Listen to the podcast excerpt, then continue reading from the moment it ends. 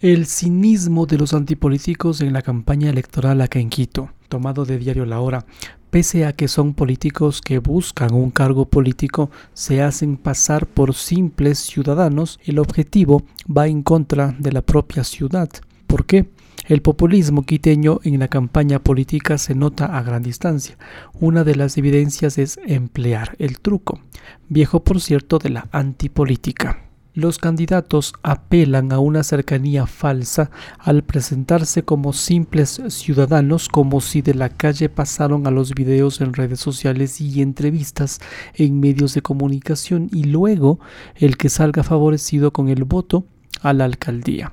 Para ellos no, hay, no existe Consejo Metropolitano, tampoco Fiscalía, ni pasado en la gestión en el municipio de Quito, de Quito aprovechan de la crisis de todo el sistema político en Quito y Ecuador para venderse como lejanos de la política cuando en realidad lo hacen parte de ella. Son políticos que buscan un cargo político.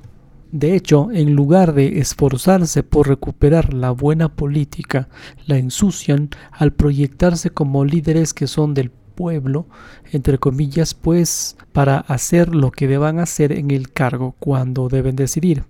Así asegura César Ulloa en su libro El populismo en escena, nace la discrecionalidad, es decir, hacer lo que se deba hacer en, en nombre del pueblo, incluso actos de, corrupción y lo hemos vivido.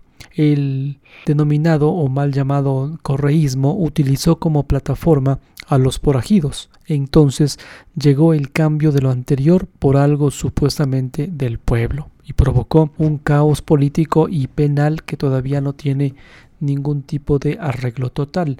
La necesidad de un caudillo ante la, difícil situación diaria puede cautivar a los electores, sin embargo, los resultados nunca suelen ser los esperados. El cinismo llega al punto de que pese a que empezaron la campaña hace un año, ahora se quejan de que es infame esa práctica. Claro, siempre que sea de los otros. O que hay que rechazar a la tradicional política quiteña que ha lastimado la ciudad cuando ellos han sido postulados por partidos históricos. Ese ya es un adelanto de lo que puede venir en la alcaldía de Quito, engaños y constantes justificaciones de promesas incumplidas, la desconexión con los votantes apelando solamente a los sentimientos de rechazo a la mala política puede ser la explicación de ese 37% de indecisión a un mes de las votaciones el 5 de febrero próximo.